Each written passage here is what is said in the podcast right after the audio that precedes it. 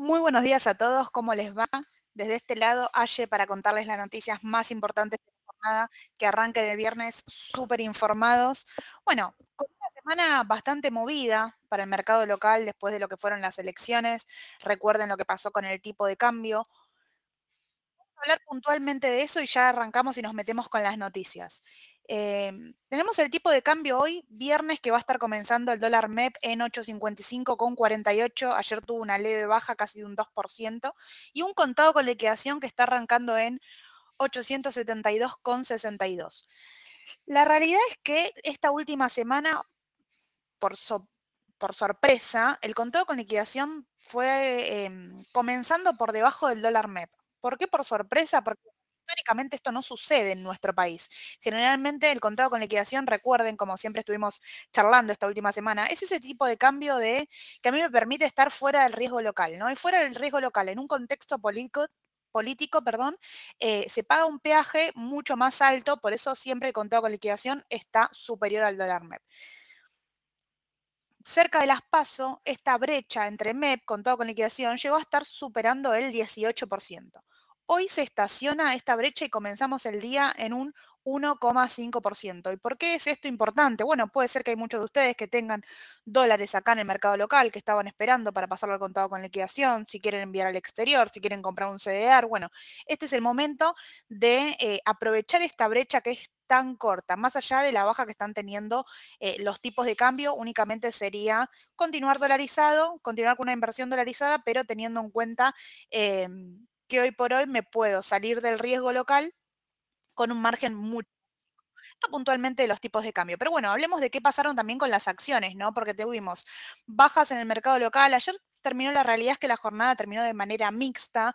Tenemos un AL30D, eh, que sé que lo venimos siguiendo mucho, por la zona de 25, rebotando ahí. Ayer sí tuvo una jornada negativa, pero mantiene el soporte de los 25, súper importante, y que podría ser una buena alternativa a largo plazo.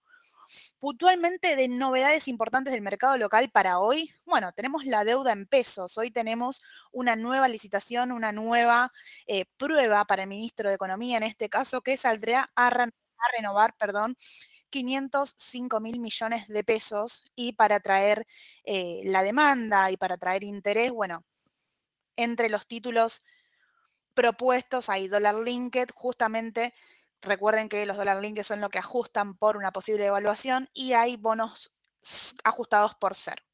Que en sintonía, esta semana la deuda en pesos, lo que sucedió es que los bonos ajustados por ser aumentaron y los bonos dólar linked bajaron porque al corto plazo quizá el mercado no está pensando en una evaluación por lo menos antes de eh, el balotage. Quizás después ya es otro, otro partido diferente.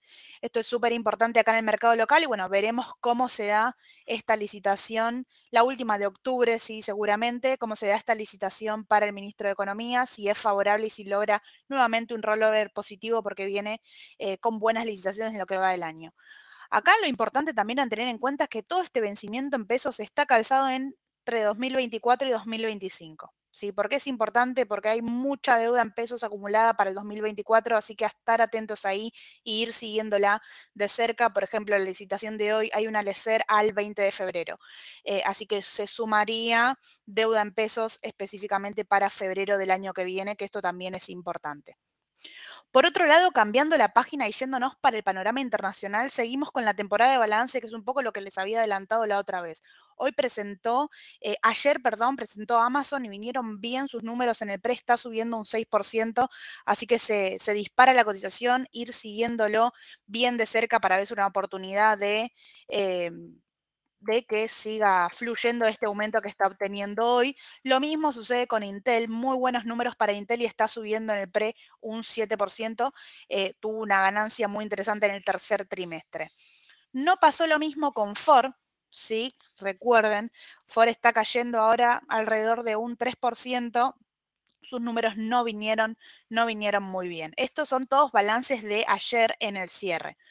Novedades puntualmente de hoy de balances en el exterior. Teníamos dos líderes de eh, la industria del petróleo. Tuvimos, podríamos decir, una bien y una que no convenció del todo, por lo menos por ahora, el mercado.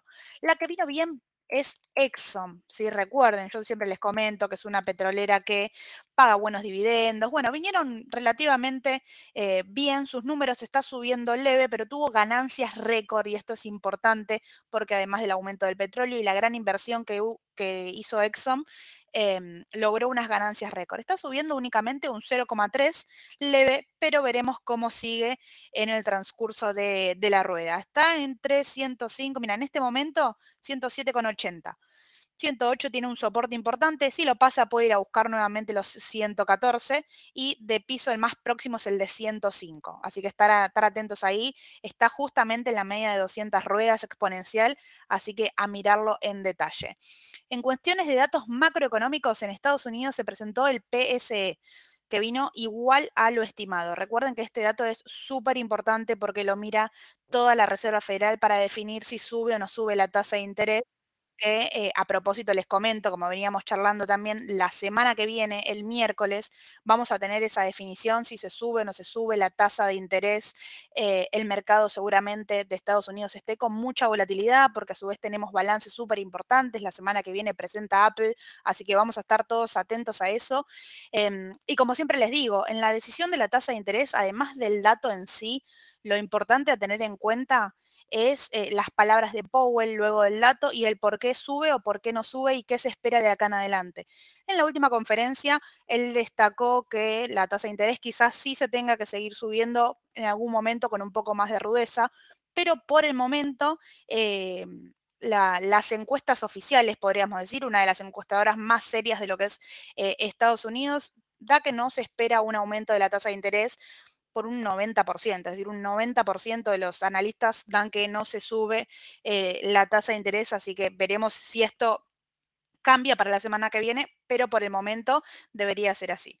Así que bueno, como les digo todo, cualquier consulta nos escriben en todos nuestros canales de comunicación, a estar muy atentos al mercado, a ver el mercado local, a ver el mercado exterior, que tenemos miles de novedades, mucha volatilidad, a estar siempre seguros de eh, el perfil que están invirtiendo, de la cartera que, que quieren hacer y el riesgo que quiere correr cada uno. Y como siempre les digo, eh, suscríbanse sí, a nuestros canales. El martes los espera Sole y Edu con todo en las mañanas del mercado y cualquier consulta nos estamos hablando. Que tengan un excelente fin de semana. Hasta luego.